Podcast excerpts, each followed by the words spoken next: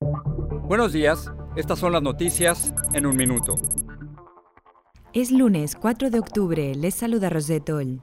Los Pandora Papers, una filtración de más de 11 millones de documentos, revelaron cómo políticos y celebridades del mundo recurren a maniobras para trasladar sus fortunas a paraísos fiscales, lo que les permite evadir impuestos y a veces canalizar dinero no declarado.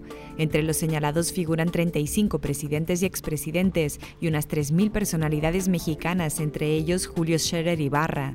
Este lunes se inicia un nuevo periodo de la Corte Suprema que deberá analizar polémicos casos como el de la restricción del aborto en Mississippi, porte de armas en público o casos con sentencias de pena de muerte. Preocupación en California por el impacto del derrame de unos 3.000 barriles de petróleo frente a la costa sur, considerado una de las amenazas ambientales más graves en la historia del estado. En Florida se esperan los resultados de la identificación del cuerpo hallado el sábado, que podría ser el de Milla Marcano, la joven desaparecida días atrás. Más información en nuestras redes sociales y univisionoticias.com.